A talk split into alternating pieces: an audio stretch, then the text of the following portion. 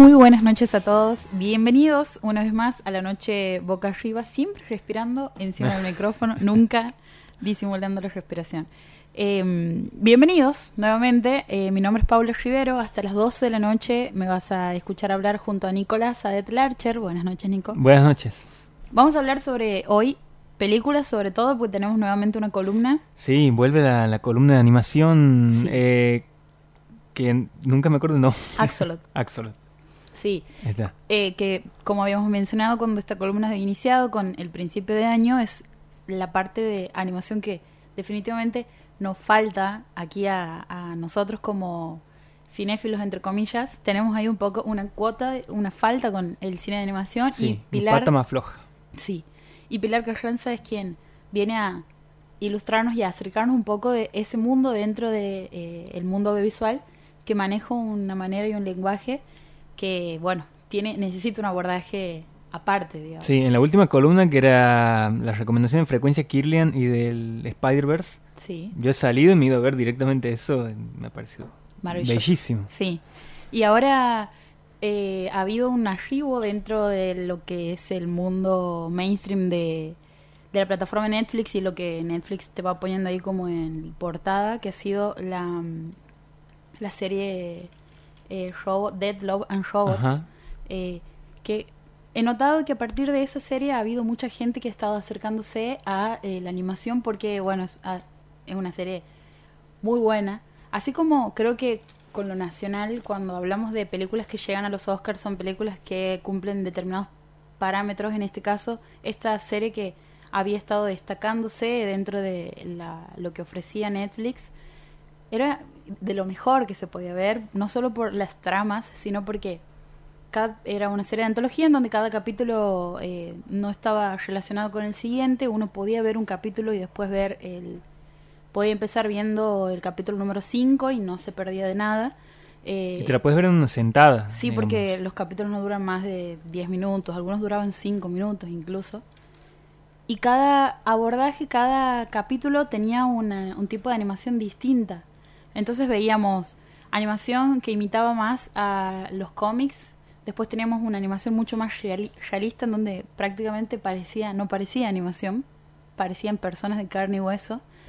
Eh, y, después teníamos dibujos un poco más imitando el trazo de un niño. También teníamos. Había ahí como una variedad interesante en, en la propuesta. Y bueno, de golpe era como, bueno, la cuota de, de animación la estamos teniendo. Netflix está poniendo ahí arriba, pero bueno. Sí, a- ayer creo, eh, escuchando un podcast, me he enterado que yo no lo sabía, he visto la, la serie de esta que, que estamos mencionando sin, sin saber este detalle, que los productores que están detrás de la, de la serie son Tim Miller, creador de Deadpool, y David Fincher. Mira. David Fincher, conocido por, bueno, en Netflix ya ha sido director de House of Cards y eh, Mindhunter, pero también de otras películas como El Asesino del Zodíaco, eh, El Club de la Pelea también. También. eh, gran director de trailers, de Sí, thrillers. Gran director. Gran director de thrillers y de, de, de todo lo que tiene que ver con el género de acción, digamos, también. Em, Con un muy buen ojo para la intriga, para, el- para el- todo lo que es el policial. Eh, sí, construye la tensión eh, de una manera brillante y, y bueno, él está detrás de ahí de, de la producción de esta, de esta serie. así que bueno, hoy vamos a tener la columna Axolot en donde vienen a reforzar algo que a nosotros por ahí nos, nos falta un poco, que es el cine animación de la mano de Pilar Carranza, que a partir de las 10 y media de la noche 11 va a estar eh, llegando aquí al, al- a nuestro programa. Pero bueno, ahora hablemos nosotros de... Laburemos nosotros un poco también. Sí, vamos a, a producir contenido. Venimos de, de escuchar recién, eh, iba a decir cadena nacional, me acuerdo de esos momentos en donde decíamos, eh, estado, ¿qué hacías durante la cadena nacional? Cuando hablamos de cadena nacional, es cuando me refiero al momento en donde Cristina Fernández de Kirchner era nuestra presidenta y hacía, se caracterizaba por hacer cadenas nacionales Ajá. seguido. Bueno, hoy, después de, creo que, si no me equivoco, noviembre del año pasado, cuando se estaba presentando en Claxo, era han habido como cuatro o cinco meses en donde no, no, no ha estado dando discursos públicamente, Cristina, y hoy hemos tenido, le hemos podido volver a ver en la presentación de su libro Sinceramente, en la sala. En la Feria del Libro. En la Feria del Libro, nada más y nada menos que la sala Jorge. Y nada más. Ah. Y nada más que Jorge Luis Borges. Eh, no es José Luis Borges, como decían. lo cual lo vuelve, es como un buen chiste en este caso, porque Jorge Luis Borges, odiador número uno de los peronistas. Y en la rural. Y en la rural. Dos cosas que uno dice, sí, vamos a llenar ese lugar. Eh, con una, una, casi una justicia poética con el tiempo. Em, y ahora, y durante lo que ha durado el discurso, que creo que ha sido más de casi una hora o más de una hora. Sí, creo que, no, creo que es un poquito menos. un poquito em, menos de una hora. Era en todos los canales y en todas las redes, de nuevo, el foco de, el centro del debate, la, palabra la tenía, la tenía ella. Casi como un, un poder de magnetismo, porque si hay algo que no se le puede negar a nuestra expresidenta es su capacidad oratoria y, y el fenómeno político, que yo no sé cuántas personas en Argentina generan eso, digamos, así a primera a pensarlo así a primera vista, eh, a primera vista. Eh, se me ocurre el Indio Solar y Maradona, Cristina y no sé quién más, digamos. Pensaba que, te, ibas a acotar el mundo político. No, no, no. Digo, en, en general, en el mundo político, hoy yo solamente lo veo en ella. No, eh, sí, eso si, si, no está en discusión. Pensándolo un poco hacia atrás, Néstor. Como fenómeno, claro. Como fenómeno y bueno, ya un poco más atrás, eh, si pienso en la postal de la cantidad de gente que había en el rural y ella hablando al frente, una imagen similar que se me viene, solamente puedo pensar en el peronismo. Claro. la eh, simbología del peronismo, todo lo que... Sí. Eh, y, y, esa, esa cuestión de, bueno, eh, mover y tocar, digamos, a, multitudes. Ahora es impresionante también, hablando de la Feria del Libro y específicamente del libro, lo que ha generado el, libro, o sea, la, primero la, difusión, o sea, el, dar a conocer la noticia de un libro que nadie sabía que se estaba escribiendo, que ha estado muy a puertas cerradas, que ha sido publicado por editorial sudamericana que pertenece a Random House, que Random House está comiendo todos los sellos editoriales que encuentra, pero eh, es una editorial que le podía dar masividad a un libro de, estas características eh, y que ya lleva 300.000 ejemplares impresos no sé cuántos, eh, ahí, daba algunos números el, presidente de Random House, decía, el representante de Random House aquí en Argentina decía, en la, en la primera hora de anuncio se han vendido los primeros 20.000, la primera tirada, y en ese primer día se han vendido 60.000 ejemplares de la tirada, de una tirada ni siquiera había llegado a las librerías, digamos, o sea, como para tener más o menos una magnitud de, de, lo que genera y, y de los pedidos de toda la gente queriendo encontrarse con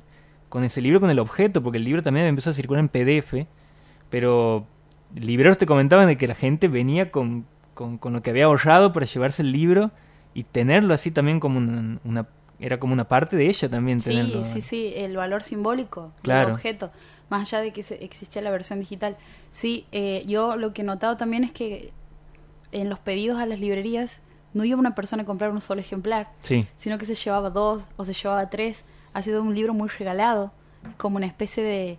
de eh, en tiempos, y, no me parece casual que sea un gesto, sobre todo un gesto político, en un momento, en el momento actual en donde la resistencia vendría a estar representada bajo la imagen, si se quiere, de ella, y pasarse el libro de mano en mano como un regalo es como seguir intentando reforzar esa, esa, esa resistencia a el poder que en este momento está concentrado en el gobierno de Cambiemos. Sí, o, las lecturas en familia, por ejemplo, lo que he visto mucho en Twitter, en, en, Instagram, en varios lugares, era gente que estaba en la casa tomando unos mates así en, familia y lo leían el libro y, y, lo comentaban, entre ellos la abuela, la, hermana, el tío, eh, y después otra cosa que había pasado era que alguien ha agarrado el libro y se ha puesto a hacer un audiolibro y entonces también aparecían personas que decían, eh, eh, te agradezco que hayas hecho esto porque mi abuelo tiene 87 años y ya no puede leer, entonces es una forma también de, acceder al, libro, digamos.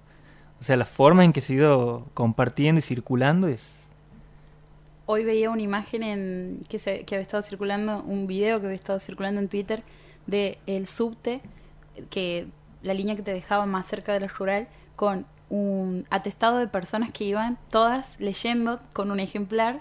Se ve que venían de, de la presentación eh, con un ejemplar, de, sinceramente. Y, y, era un video de una persona atravesando el subte, filmando todo, gente leyendo un libro. Sí. Cosa que además, en el momento en el que nos encontramos con esto de los anuncios de la muerte del papel, viene como a darle una patada, digamos, a los números del, y, y, y una cuestión que sí sucede, digamos, a la baja de ventas dentro de las librerías. Eh, también han habido notas, eh, he estado leyendo un poco a, a, libreros contando que hace un montón que no, no, les pasaba que vaya gente a encargarle un libro con anticipación. Eh, y, y, que eso... Y que te lo encargue y que después lo vaya a buscar, porque claro. también pasa de que no, no siempre Sí. Y que eso, bueno, dentro de la segunda parte en esto que es la, el mundo de, de, de la, la industria, de de la literatura iba a decir, pero en realidad la, la, industria editorial, primero está el monstruo ese, que en este caso sería Random House, después está la, la parte que se encarga las, las pequeñas distribuidoras que tienen en diferentes países y luego sigue la figura del el librero, claro. que vendría a ser el que obtiene un porcentaje de la torta de ventas, digamos, pero siempre es mucho menor. Uh -huh. Y también el, el, el, la misma persona autora, digamos, las, las dos personas que menos reciben de parte de las ganancias y por eso el mundo, el, la industria editorial es una industria bastante perversa, digamos, como cualquier tipo de industria dentro de este sistema, eh, es a la que menos ganancia le va es a la autora o el autor del claro. libro y al librero, digamos. Sí. Eh, entonces, pensar que el librero ha tenido también dentro de todo esto un porcentaje de, de venta que ha significado un, una suba en su ingreso un diario, alivio, un digamos, alivio en un contexto crítico. En donde comprar un libro que es un objeto de lujo, no estamos hablando de objetos de primera necesidad. Uh -huh. es, son los lugares a donde las crisis económicas más afectan porque es cosas que la gente deja de hacer, digamos. Claro. Entonces, sí, ha tenido ahí como varias, eh, varios beneficios colaterales dentro de lo que significa además el acto político de publicar un libro en este momento, digamos. Sí. Así que bueno. Han sido como unas semanas de, de de mucha eh, mucha mucha creo que han sido los dos fenómenos presentes en las últimas semanas han sido por un lado el libro de Cristina y por el otro lado los Vengadores digamos es como que sí, para han, han, movido la economía un poco ahí sí. eh, para, para ayudar también a, y bueno a, a, esto que decían los libreros de que en un contexto complejo bueno un poco de alivio está bueno y, y que se puedan ver a, a todas estas personas compartiendo y, y, yendo a la feria y, y, viendo este fenómeno político que no sabemos cuándo vamos a volver a tener otro fenómeno así como Cristina de estas, de estas características, eh, más aún cuando uno necesita una voz que te que, que te que te diga que todo puede estar bien en, en tiempos de más crisis, bueno. Sí, es como uno hoy hablando con, con un amigo sobre cómo que eh, cuál era nuestra apreciación, nuestra sensación después de haberla escuchado a Cristina, es como escuchar a un, a un referente político que simplemente tenga una capacidad de discursiva tan coherente y tan buena, digamos, a la hora de expresarse. Y cuando termina ese discurso, saber que la persona que nos gobierna es una persona que... No puede enhebrar dos palabras. No puede enhebrar dos palabras seguidas. Eh, le decía que sentía como esa especie de resaca después de una fiesta que ha sido escucharla durante una hora a alguien que te estaba hablando como un par y no te estaba tratando como un votante idiota, que es como se refiere, cambiamos siempre a, al público, digamos, y después volver a la realidad y decir, bueno, pues nos gobiernan estas personas, como esa resaca de, bueno, pero lo que, lo que ha durado esto ha sido bueno, sin embargo, levantarme al día siguiente y ver que la realidad es esta, te deja un poco desolado. Sí. Aparte, de última, si a vos no te gusta la figura de Cristina, si no estás de acuerdo, si te, no sé, te hacen ruido algunas cuestiones que sí se les pueden eh, cuestionar, incluso con su gestión, todo. Aquí también hay una discusión de modelos, digamos, o sea, qué modelo eh, vas a elegir a futuro, o sea, uh -huh. porque un modelo es el que incluye, el que genera, eh, el que da lugar para que vos puedas obtener derechos, poder ampliar tu, también tu, tu, expectativa en muchos ámbitos de, de, dentro de lo laboral, de que no tengas que tirar la mitad de tu sueldo en pagar factura Exacto. de luz y, y, y, y hablar de, de una inclusión, inclusión real en donde si hablamos exclusivamente de porcentajes y de cantidad de habitantes que tiene el país, y sí, es un modelo inclusivo, por lo menos para un sector de la sociedad que en este modelo está siendo el más perjudicado, que somos la mayoría, lamentablemente. Y yo recuerdo una frase de Ofelia Fernández diciendo, de repente la noche boca arriba se vuelve un programa de análisis político, pero bueno, venimos de eso, es imposible no hacer Todo es político. Todo es político. Eh, me acuerdo de, de Ofelia cuando se refería a esto de que cuando ella se suma al modelo de nueva mayoría, en realidad la fórmula de nueva mayoría junto a Grabois, eh, y la gente sale a pegarle como diciendo, vos que sos feminista te estás parando al lado de un chabón que se saluda con el papa, se abraza con el papa, y ella decía, primero, critiquenle, vayan a criticarle a él eso, no me lo critiquen a mí. Y segundo, lo que, que con esto quiero hacer la comparación de, de, de lo que a lo que vos te referías con cosas cuestionables o criticables con respecto a la gestión de, de Cristina Fernández de Kirchner, es eh, el piso. Partamos de un piso. Pensemos en que primero tenemos que ir hacia, porque no podemos tampoco pensar en términos ideales y decir, bueno, no, si no me representa el 100%, esto no es, ahí, hacia ahí no va mi voto, porque ahí es un poco también ingenuo e infantil pensar que el voto solamente se le da a la persona que te representa en un 100%, digamos. No está muy acorde a la realidad, digamos. Además, medio pensamiento de izquierda, creer que la persona que te tiene que representar es, no sé, Nicolás del Caño, que no te ganan una elección ni aunque nos apunten con una pistola a todos los argentinos, digamos. Eh, bueno, en ese caso quizá, pero solo en ese caso. Probablemente. Entonces es, pensemos en términos realistas, digamos, eh, y primero propongamos un piso y a partir de eso vayamos exigiendo más cosas. Y en Claro. este caso, la, la opción más, eh, menos, eh, yo no, no, no, no quiero... eh, soy definitivamente kirchnerista, entonces por ahí me, me, me trato de hablar de con un poco de mesura porque si tuviera que, para mí es la mejor opción, digamos, o sea, es la mejor opción y no solamente por una cuestión de oportunidades y esto de modelo, de modelo inclusivo, sino que además es la única referente en este momento que puede hacerle, que le puede pelear una elección a, al gobierno de Cambiemos. Sí, ha, tirado algunos guiños ahí también, ¿no? De, de consenso, de acercamiento. Había figuras ahí sentadas incluso que no se veían cerca de ella hace, Hace mucho, muchos sí. años. Eh, hay también como en general un, un- un terreno como para poder acercar posiciones y poder decir, che, mira, eh, al, al tipo que hay que vencer es ese que está ahí arriba, después vemos qué hacemos. Exacto, digamos, nos o sea, aliamos para esto, digamos. Claro. Bueno. A partir de ahí empezamos a discutir, eh, plantear políticas y, y ver, eh, porque también criticamos, eh, pero no ha dicho nada de su plataforma electoral, pero si ella ni siquiera ha dicho que es candidata. o sea, Exacto, todavía no ha todos estamos su suponiendo que es candidata. Todos pero- queremos que eso suceda. Claro. Eh, ahí- sí, hay una, toda una especulación alrededor de eso. Y hablando de nos tenemos que aliar contra un mal mayor, que en este caso sería la avanzada neoliberal El en todo el mundo, es- estaba pensando en eso, sí, algo nos ha enseñado.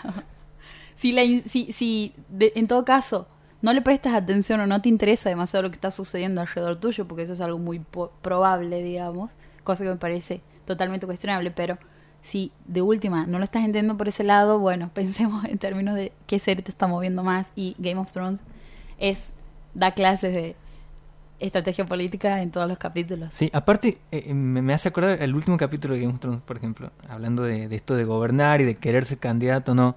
Eh, estaba esta discusión entre Daenerys y, y Jon Snow de decir...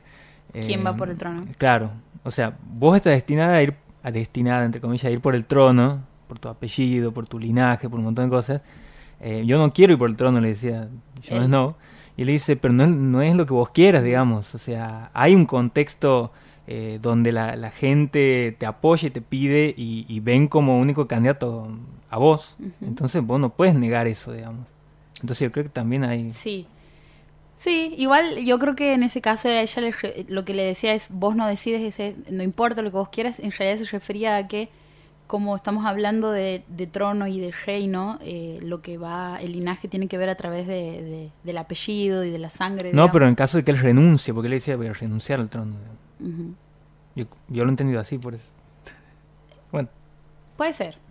Eh, queda ahí abierta la interpretación. Bueno, vamos a escuchar la primera canción de la Sí, noche. vamos. Em, va a sonar ahí Blue Lights de Georgia Smith. Vamos, justo que le he estado descubriendo este fin de semana. Ahí está. Vamos con eso.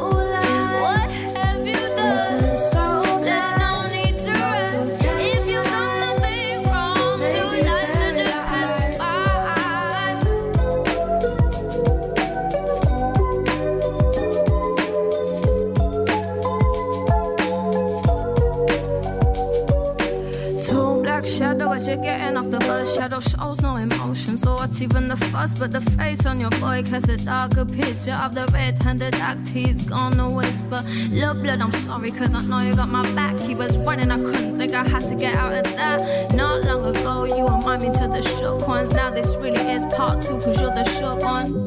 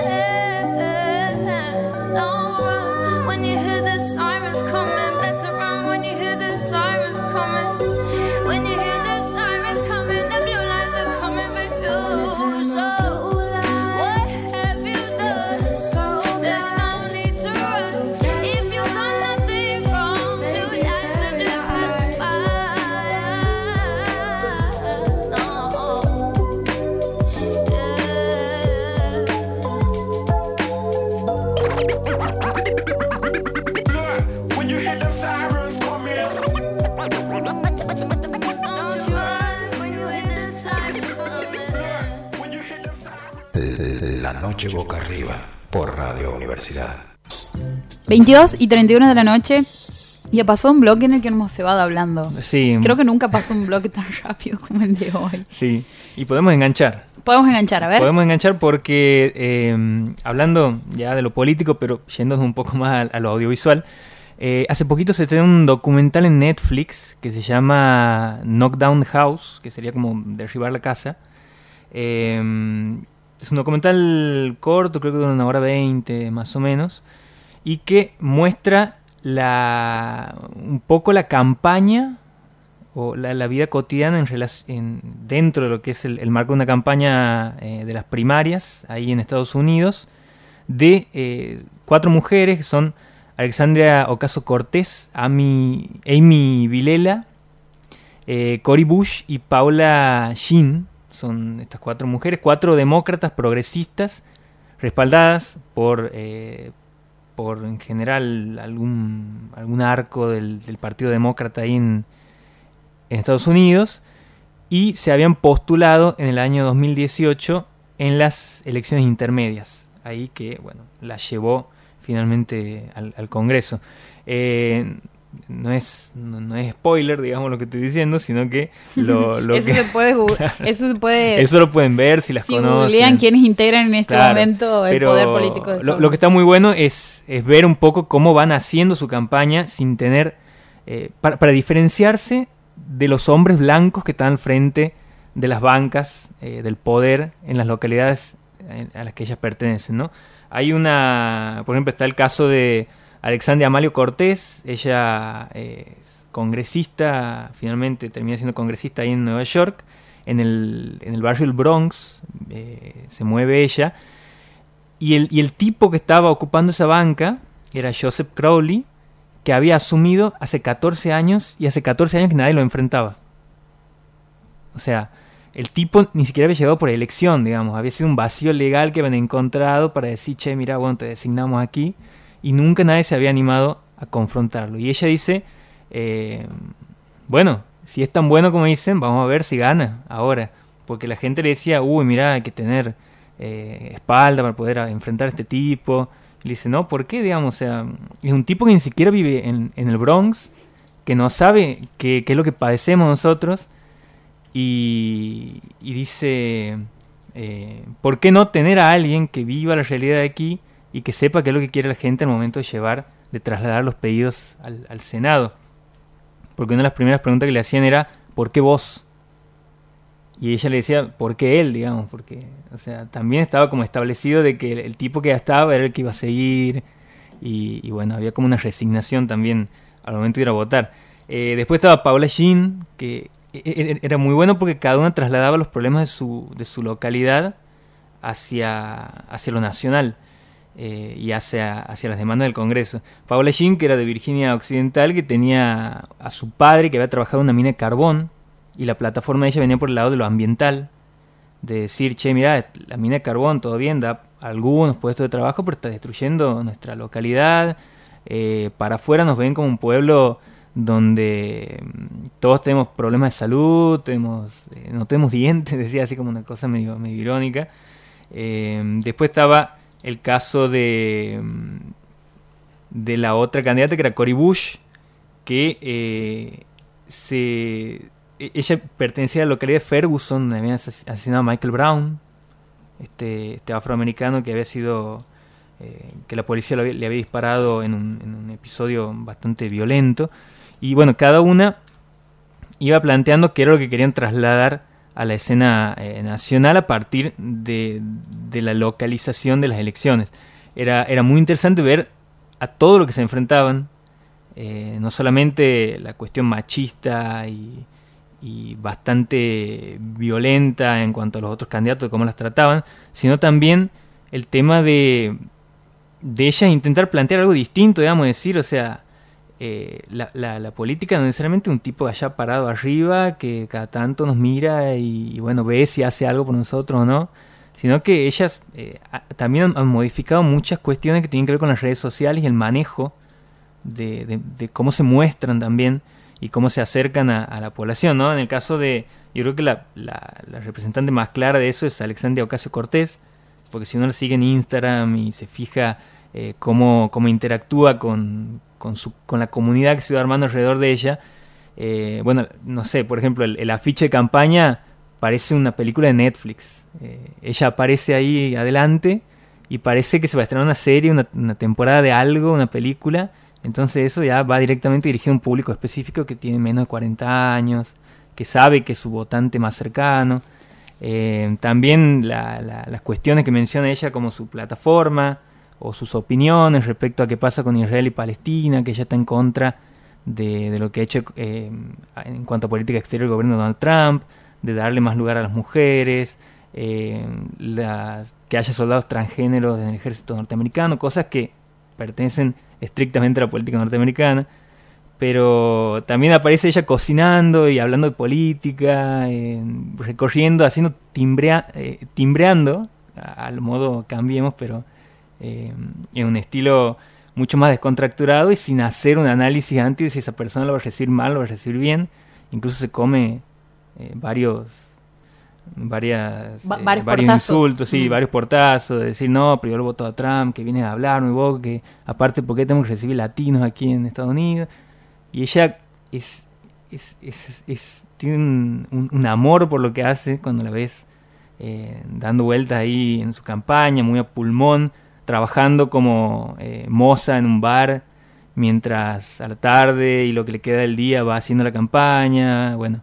Eh, es, un, es un documental muy agradable, o sea, es un documental político, pero se lo ve así de una forma muy, muy alivianada por, por la personalidad de ellas cuatro y por cómo te van mostrando también el día a día en sus, en sus campañas, que bueno, es muy importante también para ver cómo eh, se van a aplicar después esas, esa, por ahí esas herramientas que ellas usan para sus campañas en otros países, porque ya varios países, incluso Argentina, eh, por ejemplo, eh, Delfina Rossi ha tomado un poco la, estética de Alexandria Ocasio Cortés para su campaña.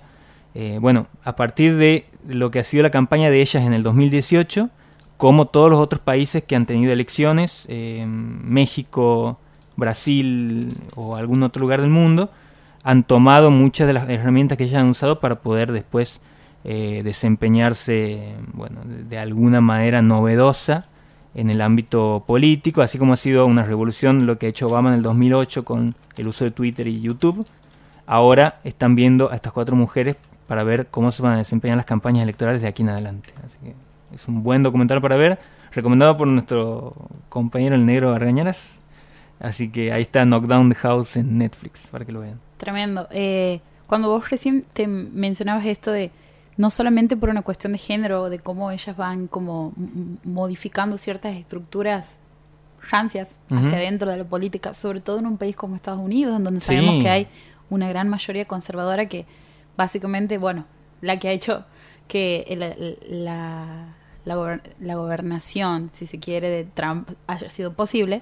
eh, cuatro mujeres que además parecieran traer un aire fresco, no Ujú. solo eh, en cuanto a todo lo que eh, como género representa que hayan cuatro mujeres ahí peleándole a chabones blancos heterosexuales que están estancados en ese puesto hace varios años, sino en la manera de hacer política y como esto que vos decías de un, un nuevo modo en donde el votante, que creo que eso se está dando en absolutamente todos los tipos, si pensamos en la política como eh, una figura en donde también existe un, un ida y vuelta con un público, si lo trasladamos a todos los, a, cualquier otro campo, como el campo artístico, el de la música, el de el autor, lo que está pasando es que la manera en la que le hablamos al público ya es una manera completamente distinta y mucho más cercana con el tema de las redes sociales. Y si no te ayornas en ese sentido, probablemente la pulseada te quede un poco grande, digamos. Sí, sí, sí, sí. eh, ya, había una nota, esto lo, lo vinculo con una nota que salió en, en Anfibia en el día de hoy de Luciano Galup, que explica un poco también, hace eh, como que toma un poco del documental para eh, hablar de las plataformas, y del uso de las redes y de las eh, elecciones. Y él dice que, bueno, hoy estamos en una transición, pero que dentro de unos años muchas de las personas más grandes que no están muy metidas en el mundo del- de, lo, de lo digital van a quedar atrás y vamos a ver otra forma de hacer campañas políticas y hoy, por ejemplo, ya hablando de elecciones aquí en Argentina, dos de cada tres votantes tienen menos de 40 años, usan redes sociales y gran parte del discurso está ahí, ¿no? Vinculado a cómo conciben el mundo los millennials, los centennials y, toda la, agenda política que está eh, vinculada a su entorno, el feminismo, eh, la cuestión medioambiental, un progresismo así un poco un poco adaptado al, al siglo XXI. Un poco bueno. millennial, decirlo. Sí, sí, sí, sí. un, un progresismo millennial. Un bueno. progresismo millennial, ahí va. Eh, es importante ver lo que va pasando ahí en otro lugar del mundo y lo que pasa aquí también con, con las redes sociales. Bien. Pasando a, a otro key de la cuestión y otra recomendación, si se quiere, de la noche. Eh, ¿Podríamos hacer una pausa antes de irnos a eso? ¿O eh, lo te, lo, Te lo resumo así te, nomás. te lo recomiendo así nomás? Ajá. Eh, este fin de semana se presenta eh, el disco, el nuevo disco de Paula Mafia. Paula Mafia es una eh, música que ha estado, bueno, eh, compositora, eh, escritora, que viene de una generación, es conocida por primero ser la sobrina de Diana Mafia, que en algún momento... eh, sí, sobrina es, no estaba segura de, cuál era el vínculo ahí, pero sí, es sobrina de, Diana Mafia, esta filósofa feminista que eh, últimamente nos ha dado tantos buenos artículos reflexionando sobre el tema. Eh, está presentando su último disco desde, ella viene de Las Taradas, luego empieza a, debuta como solista con eh, Diana Mafia y la, y la Orgía, y ahora está haciendo Diana Mafia and Sons, y este fin de semana está publicando su último disco. En una entrevista que me parece, y, con esto eh, creo que es un buen puntapié para recomendar el disco, hay una entrevista que, le- está publicada en LatFem en donde Lucía Cheloquian y eh, Verónica Stewart eh, le hacen un par de preguntas y ella aborda y se va deteniendo en diversos puntos que atraviesan en este momento la escena musical. Por un lado habla del cupo femenino, después habla sobre el tema de los scratches, habla del under, de qué es el under, qué, qué- significa el under hoy y eh, bueno, después habla un poco más exclusivamente sobre su obra, de cómo la muerte y el amor atraviesan la manera en la que ella escribe. Pero quería eh, leer una de las respuestas que ha- habla en donde se refiere exclusivamente al tema de eh, qué es el under, teniendo en cuenta además que es una, una música que tiene mucha mucha reflexión sobre su propia sobre su propia labor y sobre el mundo en el que se está moviendo, que es el campo musical. Eh, la presentan como nerda de Puan. He tenido que googlear qué significa nerd de Puan. Nerd es por es? nerd. Ajá. Y Puan es, se le llama la calle en donde eh, queda la facultad de Filosofía y Letras de la UBA, en donde en algún momento, a partir del año 2000, han salido personajes que eran intelectuales mujeres que en ese momento estaban avispando, avispando, agitando el avispero como Mariana Pichot eh, y entre otras personas, digamos. Entonces empiezan describiéndola como nerd de Puan, femme fatal de la noche porteña, marinero con estómago de acero, Uf. rockera Board and Rice pre-cromañón y bueno, sobrina pródiga, como decía recién, de Diana Mafia, chonga con taladro y una flaquita alta que a veces no puede contener el llanto. Lo que quería comentar era particularmente esta parte en donde le preguntan a ella sobre qué es el under. Eh, y ella contesta lo siguiente. Bueno, habla de Mariana Walsh, por ejemplo, hace una reivindicación de Mariana Walsh diciendo que Mariana Walsh para ella es la rockera más grande que ha tenido nuestro país. Cuando uno a Mariana Walsh se la piensa, la piensa solo en el género infantil musical, digamos. Y después nos acordamos que ella ha escrito La, La cigarra como La cigarra, que es con la canción que, que escribe desde el exilio durante la década del 70 en nuestro país. Te preguntan un montón sobre el under, pero ¿qué es el under? ¿Es que haya poca gente escuchando o es no depender de un sello? Y ella contesta, creo que es una conciencia de que sabes que no hay ninguna solución a vivir una vida como músico. El under te vuelve más consciente de que sos un artista y no an artist. Un artista en el sentido de que estás trabajando con un hecho artístico que por lo tanto es un hecho comunicacional y por lo tanto es un hecho político. An artist es un ídolo.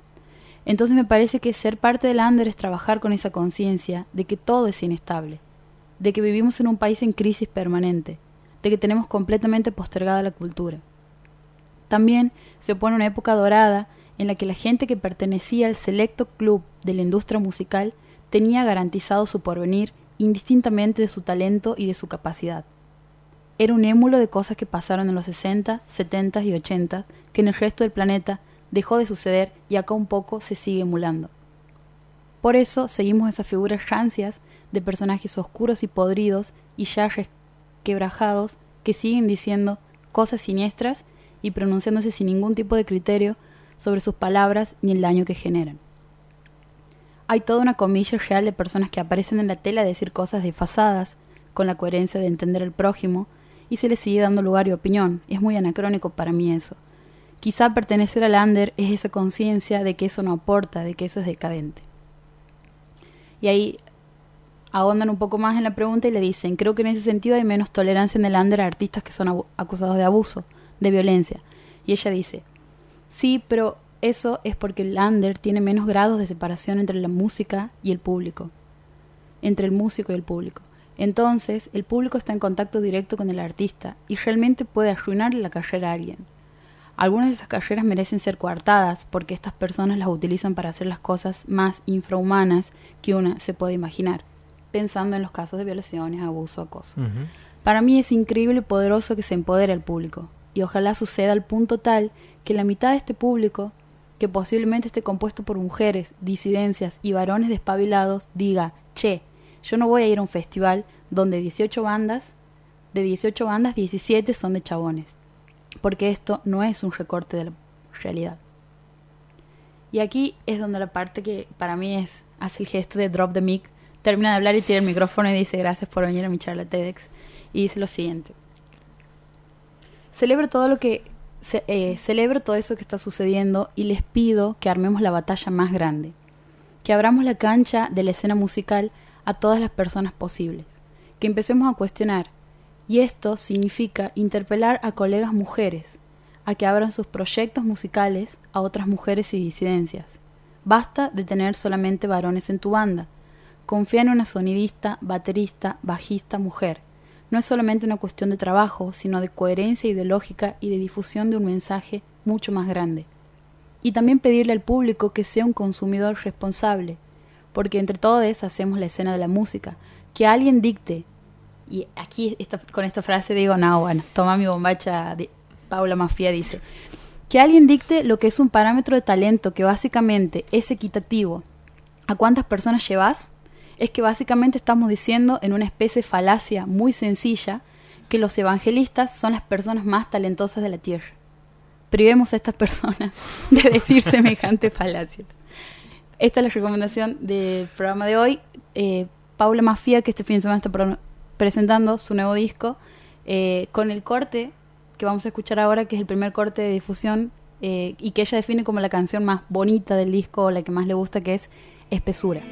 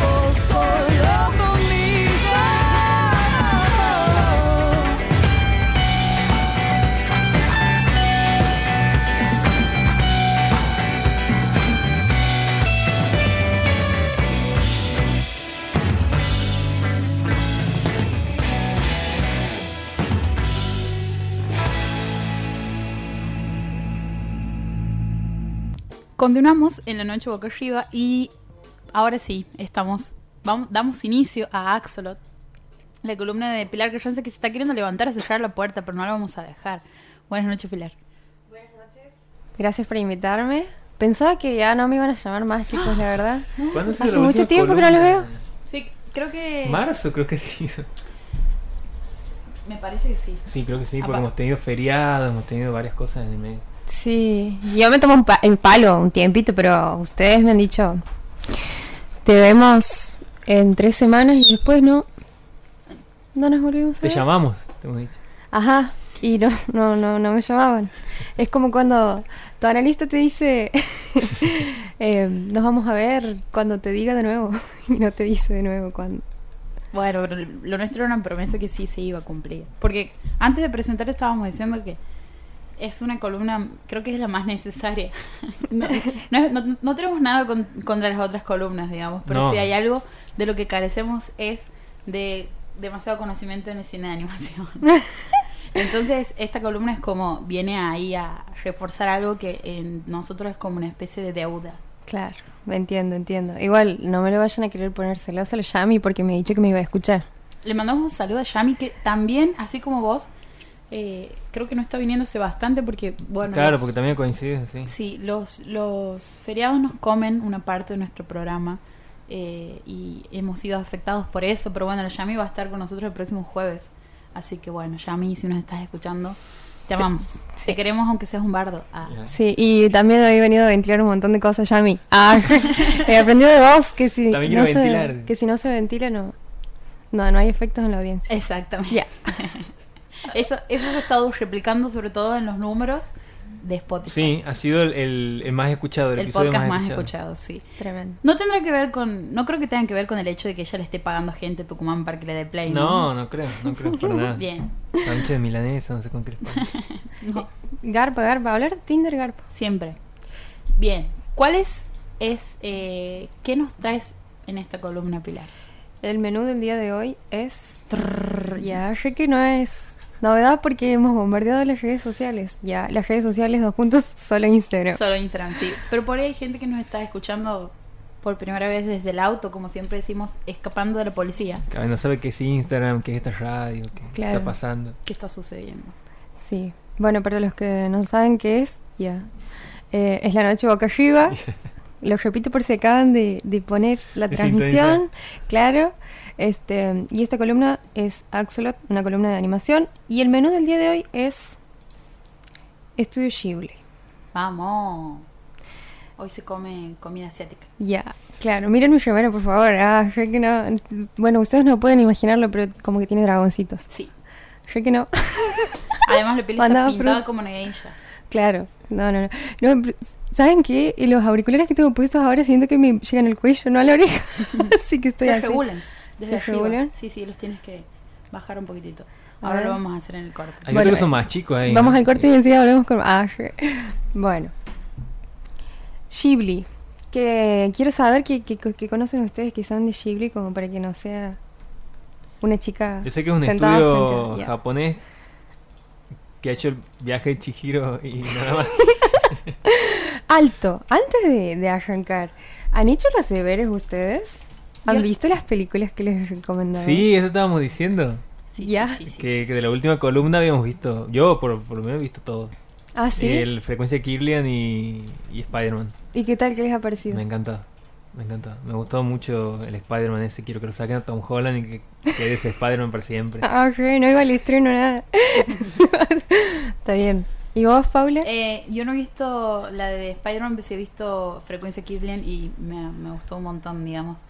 Al- tengo todavía ahí pendiente, tengo un montón de películas pendientes y una de esas es la de, es la de Spider-Man, pero está ahí en la lista. Esa lista se va cumpliendo de poco, paso a paso y salimos campeones y terminamos la lista. Qué bueno, qué bueno porque mi objetivo es eh, lograr que, que, bueno, que cuando termine la columna ustedes estén siendo otakus. no, mentira. Bueno, Eh, que implica, bueno, como todos sabemos, una gran inversión en, en remeras que no se consiguen probablemente en nuestra provincia. No, pero sí eh, dejo ahí una... Sé que estás evangelizando fuertemente a la gente en animación, pero conmigo funciona. Conmigo funciona, digamos. Y con la mayoría de las personas. Ahora me estoy dando cuenta que aquí es donde suena. Todo el tiempo he ¿Qué, la estado hablando adentro de un balde. No, el micrófono. Ah, Que aquí Ah, ahora lo escucha. escucho mejor. Sí. Ah. Oh, ah, hola. Si nos acercamos. Probando. Sí, podemos hablar así. qué bueno. Bien, estamos hablando entonces de Estudio Ghibli. Sí, Estudio Ghibli. Voy a tirar un par de datos antes de, eh, de pasar a las películas que vendrían a ser las recomendaciones del día de hoy. Eh, para los que no sabían, como bien ha dicho Nicolás, Estudio Ghibli es un estudio de animación japonés, considerado como uno de los mejores o los más grandes del mundo por, por muchísimos críticos y cinéfilos. Ha abierto sus puertas por primera vez en el 85 este, y sus fundadores o sus dos grandes padres han sido Miyazaki y Takahata. Eh, antes de, de abrir las puertas de su estudio, como que cada uno se ha tenido su trayectoria, pero la verdad que ponerse a revisarla es medio, medio difícil, ya. No sé si difícil porque como que venían de, de palos distintos y en algunas oportunidades se han trabajado juntos.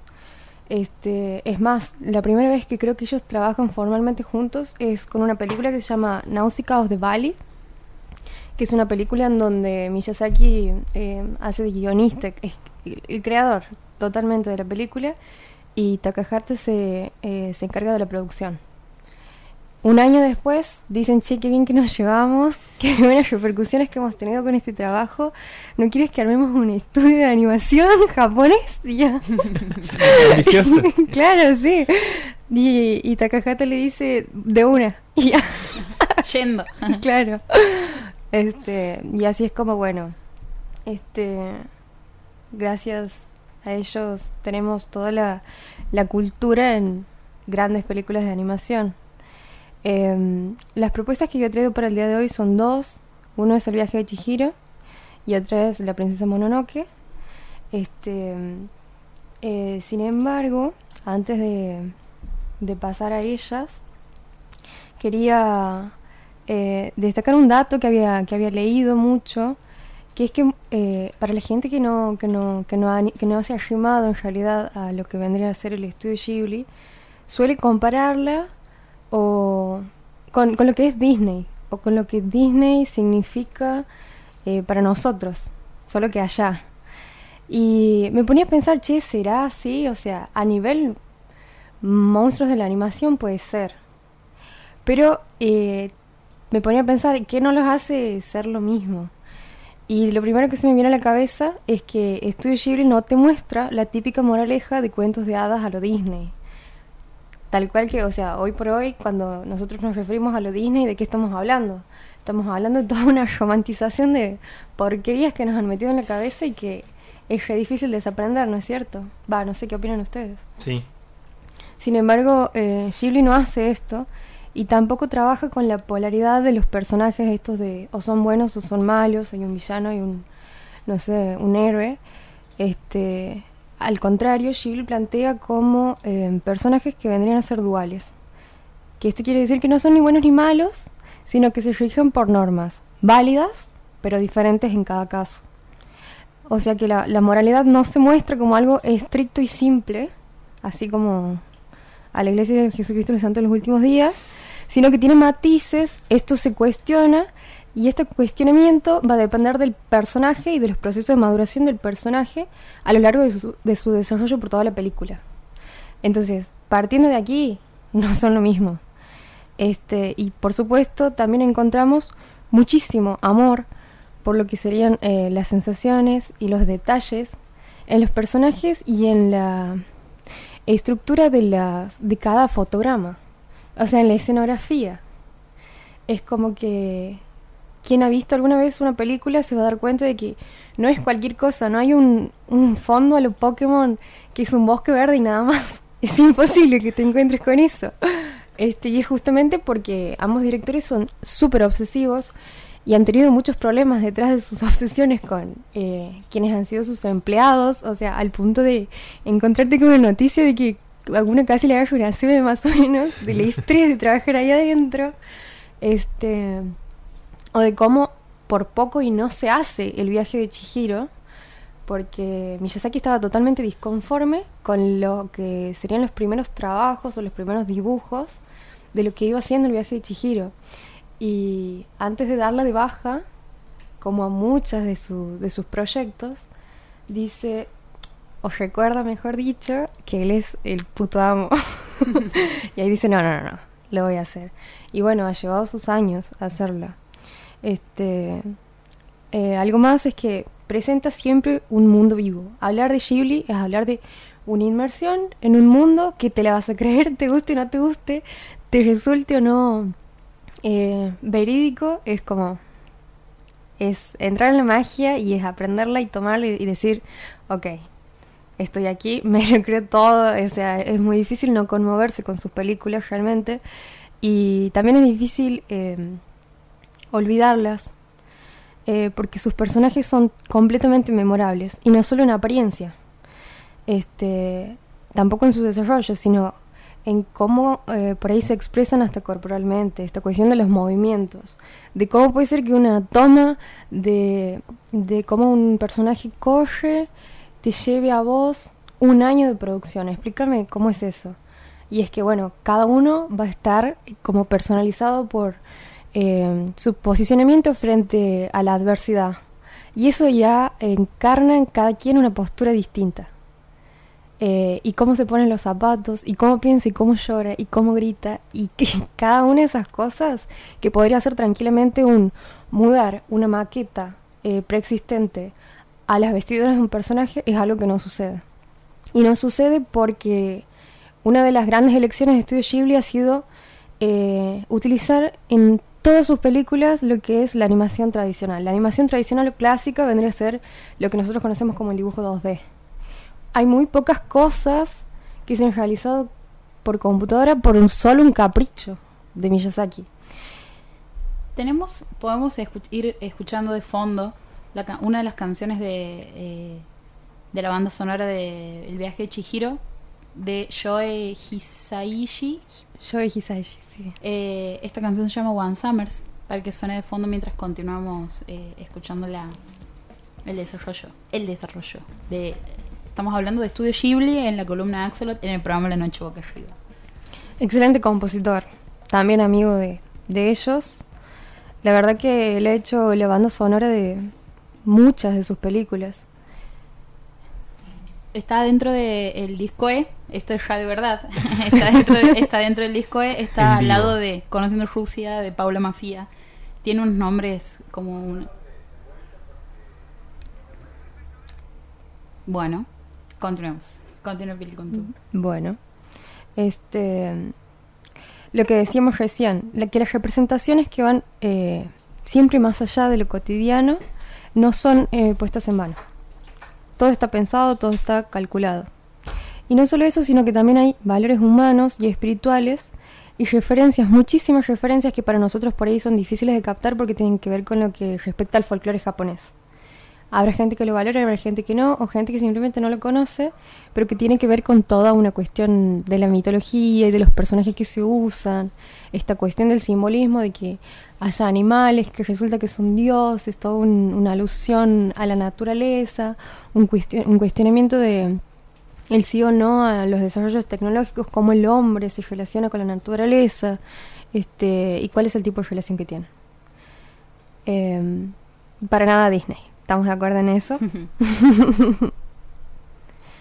Algo que, mm, que es un dato no menor es que he leído que Miyazaki era un, un aficionado a todo lo que sería el vuelo o el planeamiento. Eh, y Ghibli es el nombre que recibe como un viento arenoso y seco. Eh, y también recibe ese nombre em, un modelo de avión italiano que se ha usado para hacer exploraciones en un desierto en, no sé, en, en la Segunda Guerra Mundial. O sea, esos datos que te tira internet, yo creo que, o sea, gracias porque no le voy a encontrar en ningún libro. Gracias Internet. Claro. Así que todo aquí está chequeado por, por, por- por Google, chicos. Em, bueno, quisiera saber cuál de los dos ya ha visto Chihiro. O si los dos creemos No, yo lo he tenido como pendiente toda mi vida, pero yo quería preguntar Ajá. sobre eso. Em, por ahí, sobre anime he visto muy poco. Ujú. Eh, he visto muy poco y, y el tema eh, es que me, me- me cuesta acceder a, a los productos audiovisuales vinculados a, a todo lo que es japonés, eh, más si, es animación. Eh, yo digo, si me quiero meter en ese mundo, que ¿por cuál tengo que empezar como para amigarme? El viaje de Chihiro sería lo, lo ideal, ¿o no? Sí, sí, yo creo que sí. O sea, depende porque vos sabes que hay, en lo que respecta al anime, hay gente que eh, entra por el lado de las series y hay gente que no, que entra por el lado de las películas. Yo te diría que podrías quizás eh, empezar por una película. Pasa que estas películas son largas, duran aproximadamente, no sé, tres horas, dos horas cada una. En cambio, por una serie, capaz que si vos ves el primer capítulo de alguna que esté muy buena, te llame la atención y son solamente 20 minutos. Y capaz que ya te he comprado. Entonces tendremos que ver eh, qué tipo de productos consumes ya para hacerte una recomendación Para personalizada. Claro. Pero sí, ya te voy a tirar un par de cosas ya que puedes ver. Pero sí, eh, el viaje de Chihiro es una gran puerta de entrada.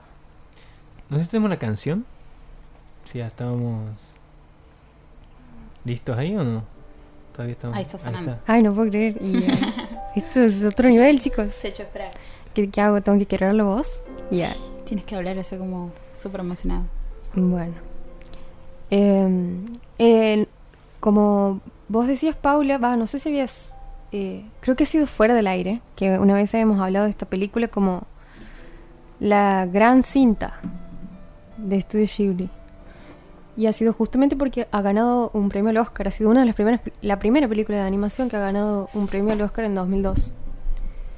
Eh, ¿Qué tal se me escucha ahí? ¿Estamos bien? Nos están escribiendo oyentes eh, diciendo que estamos sonando muy fuerte y vos sobre todo, digamos. Ah, bien. Agradecemos a los oyentes técnicas al mismo tiempo. Bueno, gracias chicos y perdón. Y así empieza todo. Se pierden en el bosque y se topan con una especie de tierra mágica, preciosa y deshabitada. Y vos dices, mmm, ¿qué onda esta peli? ¿Hacia dónde vas? Claro. Re linda, ¿no? Pero no estoy entendiendo qué está pasando aquí. Resulta que en esa, en esa tierra deshabitada eh, está servido un buffet. Y ellos, imagínate, se acaban de perder, están cagados de hambre. Y los padres dicen, eh, bueno, no hay nadie que nos vea, que nos juzgue, así que vamos a comer esta, este, este montón de carne, porque te juro que no había ni una verdura, había un montón de platos de carne, carne, carne. Y resulta que esa comida era comida servida para dioses. Y no sé si ustedes se imaginarán qué pasa cuando un humano come comida para dioses. Se le viene, se le viene la noche. Es como cuando le comes la comida a tus padres. Claro, Te cae mal. y comes el, el lomito, viste que era de tu hermano y llega así de jugar al pádel y dice, Chan, ¿quién se come mi lomito? Y No. ¿Para qué juega El el peor escenario. que no. Todo transpirado. así, Ajá, bueno. claro, no, encima se te quiere abalanzar así y ya. Pasa que no te voy a pegarte. Claro. Este. Y en este caso, sus padres, sin, adver- sin advertir alguna amenaza, bueno, se lo morfan todo y se convierten en cerdos, puercos. Ya, tengo que dejar de ver videos de los faraones, perdón. Eh, y en esto que, bueno, que se convierten, eh, imagínense el personaje de Chihiro, o sea, tengo 10 años, mis padres son dos grandes cerdos, estoy en un mundo mágico, ¿qué mierda? Cuando ellos se comen, esa, cuando los padres acceden a, ese banquete prohibido, entre comillas, ¿qué hace ella? No se suma, está en la suya. Se desespera. Se desespera porque sabe que no puede hacerlos entrar en razón. O sea, no, son bestias. A partir de ese momento son bestias. Y en ese momento todo empieza a cambiar. Como que todo empieza a correr sentido y empiezan a aparecer otros personajes que te dan cuenta a vos de que eran los dioses para quienes está, o los espíritus para quienes está servido todo ese banquete. Eh, y ahí empiezan a habitar esa tierra que se mostraba deshabitada. Era como que a partir de, una- de un momento del día ellos se hacían visibles y ella perdía nitidez. Entonces había toda una aventura que ella tenía que sí o sí hacer para recuperar no solamente su cuerpo y no olvidar su nombre, sino también eh, intentar devolverle la humanidad a sus padres. Tremendo. Sí, es, es increíble. Va, a mí me- la verdad que me encanta. o sea, yo eh, no era una, una consumidora fuerte, vos sabes, de, del anime. Pero, no es más, yo al viaje de Chihiro lo he visto em, hace dos años. O sea, lo he visto de grande. Mucha gente que me ha escrito y me ha dicho, lo he visto cuando, cuando era chiquito, me daba miedo. Y yo digo tal cual, porque, o sea, no es que de grande me ha dado miedo, pero sí se nota que eh, hay una intención fuerte de querer imprimir en ese personaje lo que significaba el miedo a los 10 años. Que es esta cosa de, ey, qué desesperación, estoy sola, no, no, no, no hay nadie con quien pueda hablar y encima es todo un mundo de adversidades que hago porque encima nadie me quiere dar un lugar aquí y lo estoy preparando todo. Entonces es, Y, y la imposibilidad de que los padres eh, se comuniquen, porque se convierten en animales, digamos, pero pareciera ser que no, no, no, no, no hablan el mismo idioma, casi como la metáfora, digamos, de cuando tenemos 10 años y nuestros padres... hay una, una barrera comunicacional ahí muy fuerte, digamos. Tal cual. Y es encima, a partir de ese momento, ella tiene como que empezar a gustar o a ser condescendiente con quienes gobiernan ese mundo, tener que, no sé, conseguir un, un empleo, hashtag explotación infantil, ah. no, y demostrar de alguna manera el reconocimiento y el respeto a los dioses para poder devolverles el cuerpo a sus padres y volver a la normalidad y a su mundo. Este, bueno, es, es hermosa en, en múltiples sentidos. Hay todo un ejercicio del personaje en medio de la turbulencia y para mí eso es madurar, ejercitarse en la turbulencia. Eh, y hay cosas que, por ejemplo, yo no sabía, que es eh, el tema del nombre. Porque yo digo que, ¿por qué, por qué ese, ese terror de perder el nombre, de olvidar el nombre? Y googleando, esto no está chequeado, ah, pero he encontrado algo así como que para los japoneses eh, decir el nombre o decir cómo te llamas es o era en algún momento algo que tenía el estatuto de la aceptación de una propuesta matrimonial. Imagínate vos, o sea, es como que... Y es más, creo que hasta el día de hoy te llaman por tu apellido y solo a nivel familiar eh, se llaman por su nombre. Es como...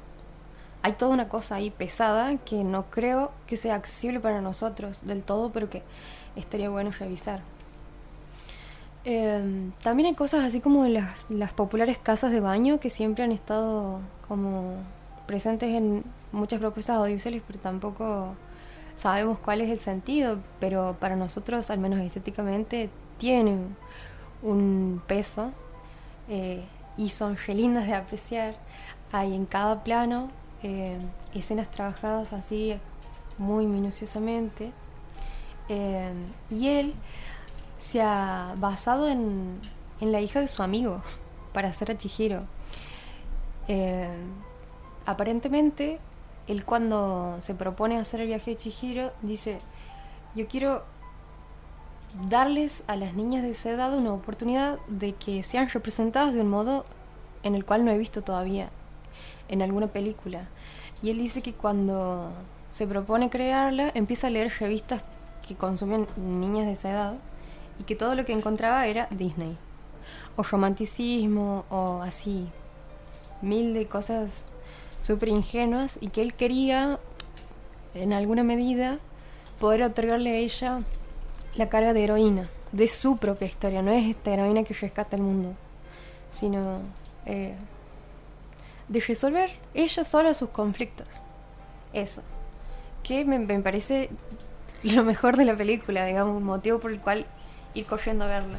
Y al mismo tiempo tiene que tiene también ahí como una misión bastante eh, como bastante pesada para una niña de su edad que es salvar a sus padres, digamos, también. Claro. En esta idea de que los padres están ahí haciendo siendo castigados por algo que ni ellos sabían y le da como una dimensión en ese sentido a la a, esto que por lo general tendemos a hacer con, con las niñas que es so- eh, subestimarlos y en este caso, digamos, es ella la, la única que no accede a eso que los padres sí, que eh, también hay como una especie de crítica hacia esto de la, la codicia, el exceso, digamos, eh, personas que están ahí eh, yendo hacia eso que pareciera solo ser un objeto de consumo y ella mirando todo eso de afuera como diciendo que están haciendo, esto no es nuestro, más allá de que no haya nadie viendo, y ellos son castigados y ella es la persona que tiene que volver a, como decías vos recién, humanizarlos. Claro. Es más, todo esto que vos estás planteando es parte del simbolismo, porque los cerdos representan eso, o sea, son, no son otros cerdos que los del mundo capitalista, digamos. Y la carne representaba el consumo excesivo, este de los occidentales. O sea, tal cual. Fíjate vos cómo el lenguaje, digamos, está como presente de alguna manera en todos y, las referencias, por más eh, no propias que parezcan, están de alguna manera vinculadas. Eh, hace, hace poco escuchaba a alguien decir que aprender una lengua es aprender otra forma de interpretar la realidad. Y tal cual. Porque la perspectiva que te da ese lugar no, no, no te la da otra. Y yo creo que ese es un punto más por el cual tener en cuenta esta estas películas que vienen de otra cultura y que sin embargo buscan arrimarse lo más cercano al espectador. Es muy fácil caer en la inmersión, eh, está todo bien calculado, el tobogán de emociones se presenta, traspasa todas las edades, es una película para todo público y el manejo de la acción, el reposo, las tensiones, el hecho de que haya una pelea y después haya dos personajes en silencio viajando en un tren. Es, está todo pensado, es más, eh, Miyazaki sostenía que el manejo de la tensión era muy importante porque eso es justamente lo que conmovía. Si yo a vos no te doy un momento para descansar de eso que te pone tenso, difícilmente puedas saltar a otra cosa. Y eso es eh, Ghibli. Mudarse de una sensación a otra y a otra y a otra. Dejándonos sumergidos en un universo que plantean y a la imposibilidad de no conmovernos con eso mismo. Tremendo. Vamos a escuchar la primera canción de la. del. iba a decir de la noche, pero no. La primera canción de la columna. ¿Esa sería la tercera? ¿o no? De la columna. Ah, de la columna. Em, ¿No La que vos has seleccionado es. es la que está sonando? No, no, no, la que vos has elegido, la que ya estaba en la lista. Ah, bien. Uy, estamos con las canciones. Sí, muy, muy mal. Eh, Conociendo Rusia. Ahí. Se llama, eh, esta canción se llama Loco, en el desierto.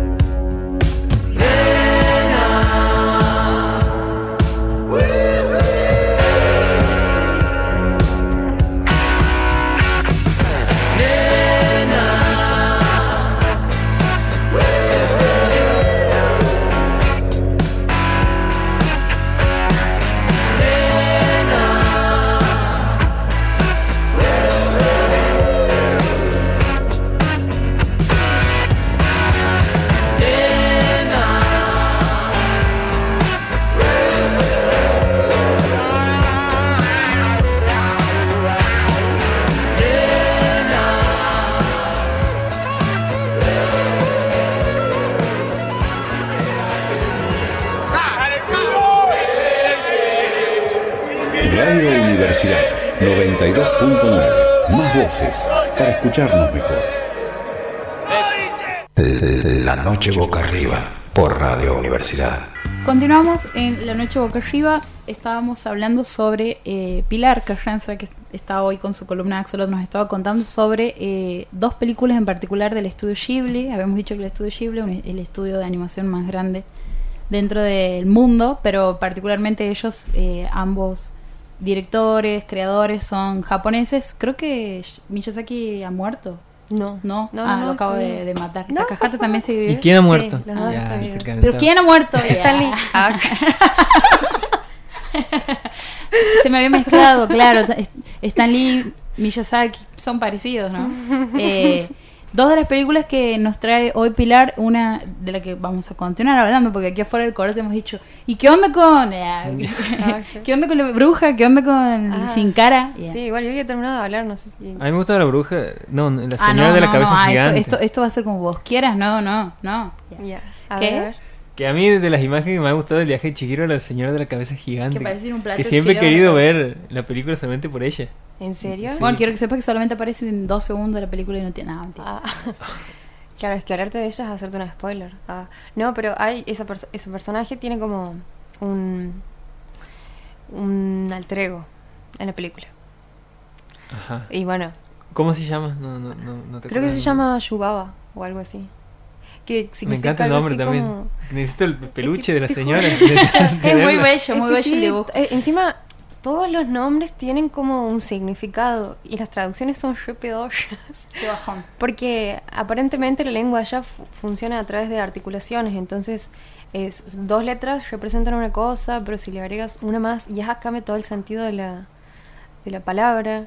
Y por ejemplo, a ver, eh, Haku, que es uno de los personajes de los personajes ahí que, que interactúa en un primer momento con Chihiro, significa algo así como Dios del río o Dios dragón del río, una cosa así que vos dices, pero es Haku, o sea, ¿cómo te cómo traducimos? Claro, no, imagínate, si tuviese que referirse a él todo el tiempo en vez de Haku. Eh, Dios del río, Eh. Dios dragón del río, claro, ¿entiendes? Porque encima está recargada de sentido, condensa mucho sentido, eso es lo que tiene en japonés. Como que mm, todo está condensado. Pero bueno, a mí me encantaría aprenderlo, solo que yo digo, no, no, no voy a poder, ya, ya estoy vieja, ah, sí, 25, ya, un cuarto de siglo, no, ya. Bien. Eh, ¿Alguna otra pregunta, Nico? ¿Algún otro personaje? No, no, no. Ya. Yo quería- acabo yo de ver que- que si existen los peluches de Dame Chihuahua. bola, Pili. Yo te he dicho que quiero que hable sobre Sin Cara. Ah, sobre Spirit Way, ya. Sobre Spirit Way. Es, es bellísimo ese personaje. Es más, no sé si hay un amigo que esté escuchando ahora el programa, pero él se lo ha tatuado. Sí, Diego Zamora. No, no es Diego Bueno, Zamora. Diego Zamora también se lo tatuó. Ah, tremendo. Se ya. lo mandamos un saludo. O sea, se lo mandamos en un saludo. ¿Cuál es el que no? Te, te mando un tatuaje en un saludo. Ya. Acabas de ganar Ah, el que está dibujado en la Olaiche y Sí. Avellaneda también. Ay, Ahí sí. vive. Es uno de los de las imágenes más conocidas de Chihiro. Es más, hay gente que conoce el dibujo de él y no al- a ella, digamos. Claro, tal cual. A, a Secho. Es la, es la imagen icónica de ella sentada en un tren con un señor al lado negro con una cara. Una máscara. Con una máscara. Sí. Exactamente. Que es, que es un espíritu que todo lo devora y que hace desastres, pero que no es malo. No es o malo. sea, o sea, no, o sea, eh, tiene esta cosa de de lo que hablábamos al principio, ¿no? De la dualidad siempre presente. La moralidad eh, no es que está desdibujada, pero está planteada de una manera compleja. Entonces, difícilmente vos puedas decir, este personaje es el villano, este personaje. Porque, como que te muestran el lado miserable y el- la mejor versión de los mismos. Entonces, no es, no, no es tan determinista, digamos, en la construcción de cada uno de los personajes. Sí, eh, a mí el, el- el- este personaje es uno de los que más me ha, me ha tocado en cuanto a eh, emocionarme, eh, como no me había emocionado el resto de, la, de, la- de los sucesos dentro de la película, que cuando se desarrolla su historia, digamos, había un momento en donde me he llegado, he, llegado a llorar con él. Porque además no se comunica, vos no sabes por qué todo el tiempo está detrás de Chihiro, ella tampoco entiende por qué no, no se despega de ella. Y, y es como un poco torpe y, y al mismo tiempo es como como que representa esa cosa que no puede no puede parar de hacer lo que hace y sin embargo eh, quisiera ser de otra manera. Entonces esa como incapacidad de esto soy sin embargo me gustaría no hacer lo que hago digamos. Y, y tiene particularidades en cuanto no solo a, a su imagen que es icónica sino que a veces tiene extremidades a veces no. A veces le vemos brazos y piernas deja huellas cuando camina. A veces adquiere la forma de lo que consume y, sí, y come todo lo que se le atraviesa a esta gente y la convierte en oro. Sí, tremendo. Sí. Y encima hay una escena en donde él le ofrece una moneda a ella. Es como que él todo el tiempo es como torpe y tierno porque está intentando. O sea, vos, o sea, capaz que ves la película y ni, ni o sea, no, no te atraviesa. Pero igual no hay forma porque es como. eh, es muy ambivalente todo el tiempo. Entonces vos dices, ¿pero qué quiere? ¿Qué le pasa? Porque es un personaje mudo encima. Entonces no sabes qué piensa, no, no, no, sabe, no sabes porque no lo, no lo dice, no lo expresa, pero no lo expresa verbalmente, pero sí se comporta de formas confusas que podrían adquirir para algunos, no sé, una representación así como la torpeza o la ternura, eh, que sí, que, que, que, bueno, que te marcan de alguna manera. Capaz que vos dices, "Ah, no me acuerdo bien eh, cuál era su propósito en ese mundo, pero eh, no era sin propósito tampoco. O sea, estaba como ahí, eh, no sé, medio arrojado a la interpretación de los espectadores y al mismo tiempo eh, quizás anclado a alguna historia que nosotros, eh, bueno, por, por justamente quizás no poder acceder a toda esta mitología, no podamos, eh, no sé, eh, interpretar en su, en su término estricto, pero sin embargo te deja algo. Y eso no es menor. Totalmente. Eh, además tiene como una mística ahí, porque hay un montón de cosas que quedan ahí como, bueno, mi interpretación es esta. Después googleas y te das cuenta que en realidad en su idioma original quiere decir tal cosa, que hay una mitología detrás de la imagen y no sé qué más. Pero incluso con todo ese desfasaje cultural en el cual nos llega, porque no es solo que llega a Occidente, sino que a Santiago del Estero, digamos, hay como un montón de filtros en el medio, hay ahí una, una no deja de, de perder la magia, que creo que es lo que, lo que vuelve universal el lenguaje cinematográfico, más allá de, de, que incluso en la manera en la que representan su mundo hay muchas cosas que nosotros no entendemos, como esto que decías vos de los baños, de las casas de baño. Claro. Y es más, ah, para los curiosos, o sea, pueden googlear cómo eran los bosquejos anteriores de este personaje. Era como verde y tenía eh, un cuerpo en apariencia humano, en otros bosquejos no, pero era así, como que nada que ver. Y ha terminado eh, siendo lo más sencillo del mundo. O sea, un bulto negro con una máscara eh, que, tiene, no sé, cinco líneas. Y, y eso es- ya está, ya está. O sea, es como ya forma parte de todos quienes hemos visto la película. Y es sencillo, pero bueno, justamente, crear un producto que parezca sencillo es lo más difícil. Así que bueno. ¿Algo más? No, no, no. Eh, ahora sí, pasemos a la siguiente película, que es eh, La Princesa Mononoke. La princesa Mononoke. Sí. Bueno, a ver, ¿me, me van a musicalizar o qué? Ya. A ver, decinos y Nicolás la va a bajar, porque yo estoy haciendo todo malo. Mira. bueno, mira, si vos pones Mononoke puedes poner cualquier canción que te figure ahí, todas son una pieza Todas están maestra. buenas. Claro. Bueno, Bien. Así que Le no. aparece una versión guaracha, la Mononoke, sí, que rompiera estaría La muy bueno que Mononoke exista. Yeah. Si algún chico está escuchando esto, hágalo. Ah, Sí, yendo. Este, sí, la verdad que sí, porque es, eh, son todas piezas instrumentales que están ligadas a determinados momentos en la película. Entonces, la película puede estar como eh, o puede contener en ella una canción principal, pero después hay otras canciones eh, de, que, que- se hacen presentes en momentos en donde capaz que no sea eh, la parte más alta de la trama, pero que de cualquier modo son bellas de escuchar, siempre son agradables y son muy buenas compañeras de estudio. no Mira. sé si alguna vez han, han puesto así, pero... Vos que sos en tus tiempos libres gran creador de playlist, deberías hacer una con toda esta... Existe una ya, o sea, Ah, por eso no le he ya. O sea, pones en Spotify, no sé, Estudio Ghibli y te sale la playlist, Belleza. te sale toda la versión en piano, toda la versión en esto, eh, o la versión con coros así. Y la verdad que son es una muy buena compañía en esa playlist. Eh, para los que les gusta tener sus impulsos creativos escuchando música y que no tenga letra ya, o que la tenga pero que no represente una interrupción, es un alto dato. Bueno, ahora voy a hablar de Mononoke. Pero chicos, no quiero que se queden callados, sino parece que, no sé, que estoy dando aquí. un sermón, ¿Qué entiendo, un domingo en la misa. No, bueno, nosotros estamos... Que hay gente arrodillada. ¿Por qué? Estamos, estamos contigo. bueno, Vamos a hacer con... a- acotación del tiempo. Ujú, vamos a tirar un comentario así. bueno. O pueden masticar sus alfajores eh, en mi presencia. ¿Quieres abrir esto? Sí, está. Dale, le abrí el regalo. Hay, hay un chocolate aquí en la mesa para los que no pueden verlo.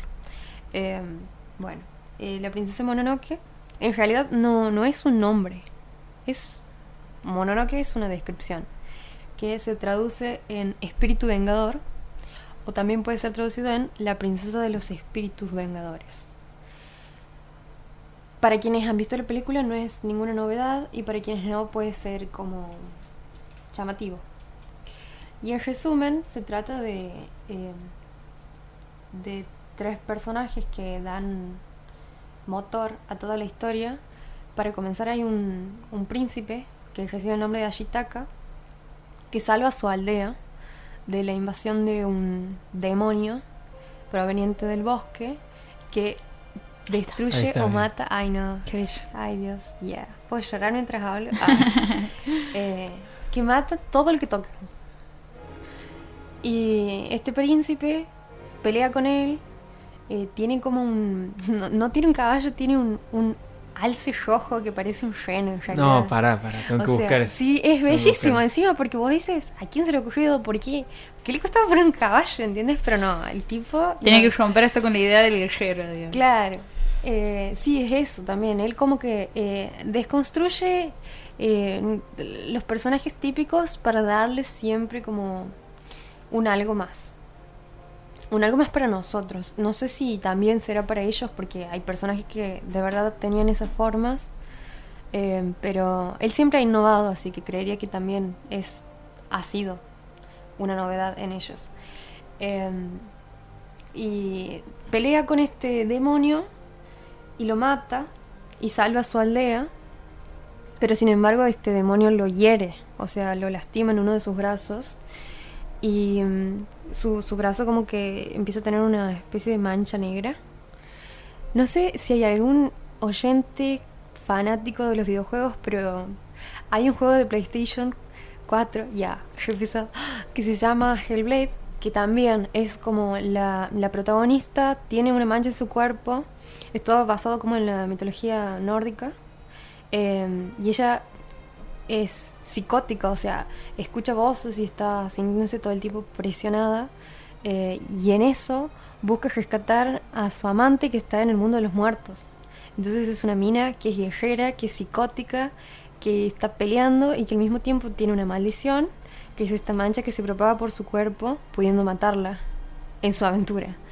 Bueno, algo así también sucede en la película, que es esta herida que él en un principio no sabe qué es, resulta que es una maldición de este dios que lo lastima y que cada vez que él eh, haga uso de su odio, eh, Crece.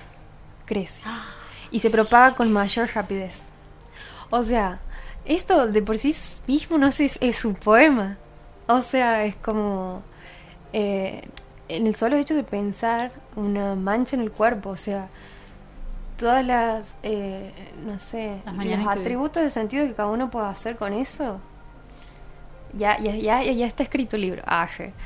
Em, y Sí. él debe, como de alguna manera, descubrir cuál es el antídoto para librarse de eso.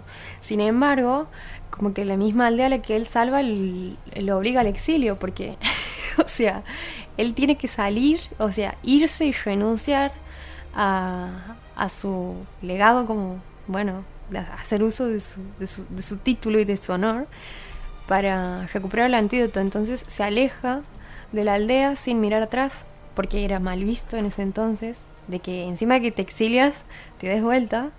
Pero mirá vos, o sea, como es un héroe, pero como que renuncia a ese, a ese mismo heroísmo para irse a descubrir qué es lo que causó la maldición. Porque una vez que lo mata, se da cuenta de que este demonio con quien se enfrenta era un dios jabalí. O sea, la forma de su cuerpo era la de un jabalí. Y era un dios que había sido corrompido porque lo habían...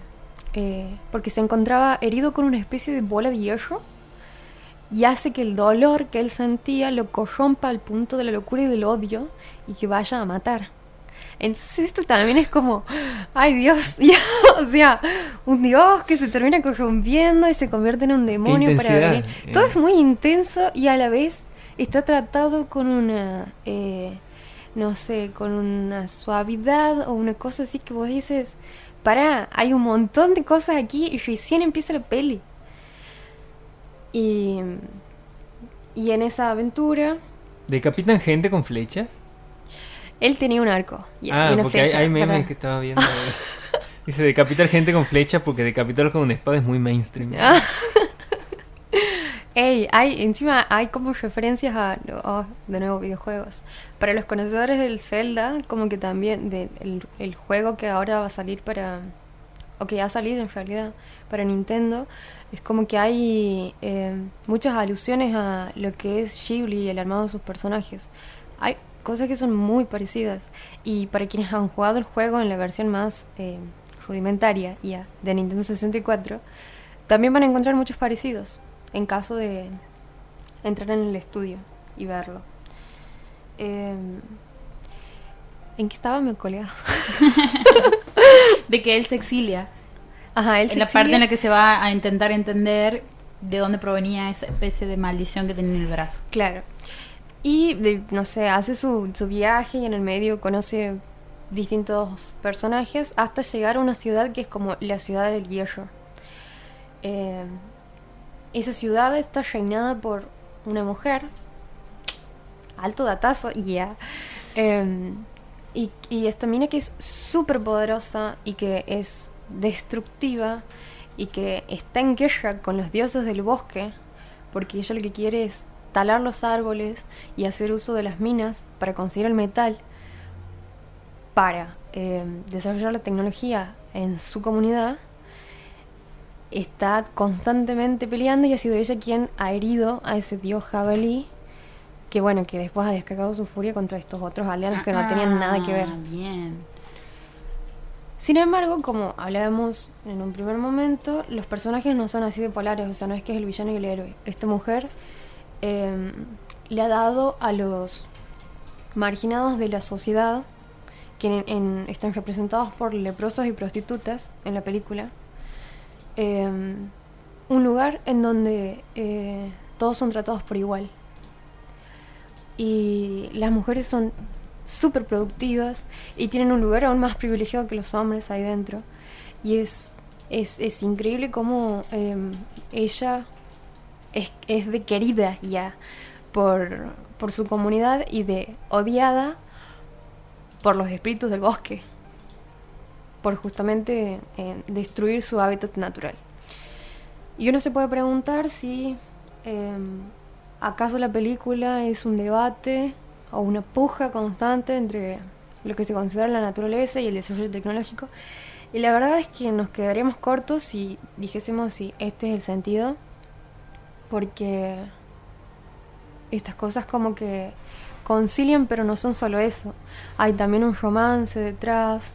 em, la protagonista, o la, en realidad, la protagonista que le da el nombre a la película es Mononoke, que ha sido eh, abandonada por su propia gente en el bosque y ha sido al mismo tiempo adoptada por la diosa eh, loba. Entonces ella vive con los lobos y detesta ya a los humanos. Hasta que se encuentre con este príncipe por quien siente un poco de afecto, pero no sin antes Poner intentar- todas las barreras. Claro. Intentar matarlo. Obviamente. Así Como que- toda buena guerrera. Sí. No, la verdad que es, es, es algo muy complejo eh, de hacer y es algo que él hace muy bien. Como conciliar un montón de cosas para que uno no se quede con la sola idea de que la película va de esto. Porque hay un entramado bastante bien pensado y difícil de reducir.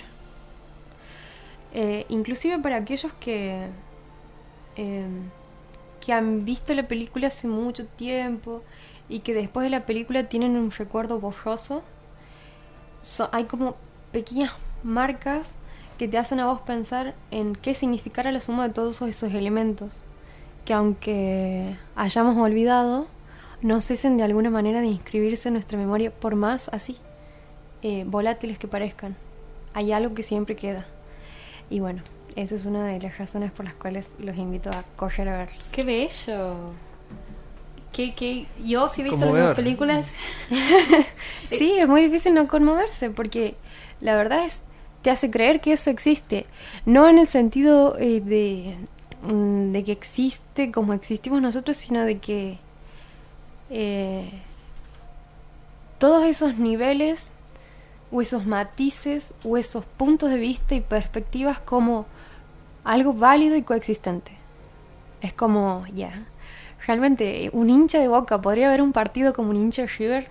La respuesta es no. O sea, podrán intentar medir su fanatismo, pero la respuesta es no. Es imposible que percibamos las cosas de la misma manera. Y él lo que hace es esto, decir, "Eh, muchachos, no hay buenos ni malos, hay puntos de vista. Y estos son, no dos, no tres, cuatro, cinco, ¿entiendes? Y hay más. Y eso, eso no, no, no te lo enseña, no sé, no te lo enseña Disney. Totalmente. Y, y, y que además la interpretación nunca es dirigida. O sea, si, si bien, además de que van y rompen con un montón de, de estereotipos eh, que presentados en el año en que ellos empiezan a producir películas, como un año en donde el, la tradición del género de animación ya había dicho mucho, y bueno, y el cine clásico sobre todo, sobre cómo contar una historia, vienen a, a pararse desde un lugar distinto y donde además eh, no subestiman al espectador diciéndole lo que tiene que pensar ni, ni, ni haciendo esto que y que a mí me parece que es una de las cosas más lindas del estudio Ghibli digamos que como toda buena película digamos eh, no te resumen y traducen en palabras cosas que eh, se pueden contar a través de imágenes Claro, o sea, esa es eh, la, la magia de la animación. Que hay algo ahí que es intransferible. Y ellos lo llevan al extremo. Es, no sé, es una bomba porque me, me ponía a pensar en, en, en la filosofía detrás de las películas. Y en cómo, bueno, esa filosofía está plasmada no solamente en sus creadores o en lo que ellos quieran dejarle al espectador, sino es el pensamiento detrás de la cinta y la reflexión sobre ese pensamiento detrás. Y yo me ponía a pensar, ¿por qué para nosotros sigue siendo un chiste? Que lo es. No sé, esta cuestión del veganismo, de la gente que, no sé, que come carne, es como, "Eh", es como siempre disminuir al que piensa distinto. Eh, y es de nuevo esta cuestión de la perspectiva. Para ellos, eh, creer en la existencia, no sé, de un espíritu, que no sé, tampoco es que se, se, sube a la idea de una deidad como lo considera el catolicismo, sino de, valorar y de respetar las cosas tal cual son. Es, es eso, es como un respeto muy fuerte que a vos a solas con una planta no la pasarías tan bien como alguien que tiene como esta cuestión cultural de fondo ya totalmente interiorizada y va a pensar que esa persona no está sola, está ahí con algo que tiene un valor semejante, eh, que está ahí por algo y que se va a parar en el mundo de otra manera. Y de repente lo que para nosotros es un chiste, para ellos ya no lo es. Entonces es valioso porque te regala un pedacito de, no sé, de, de un universo simbólico no antes visto. Me encanta la reflexión con la música de Ajá. fondo. Yo creo que nos podríamos ir ya Así con esto. Si no duermen bien después de esto. Es como un fundido a negro muy Claro, progresivo, sí, nos vamos. No, Y aparece Virginia sí. Ajá. Ya. Qué fuerte, ¿no? Diciendo, Qué- qué, interesante, qué fuerte. Maravilloso. qué maravilloso. Con la copita de vino. Maravilloso.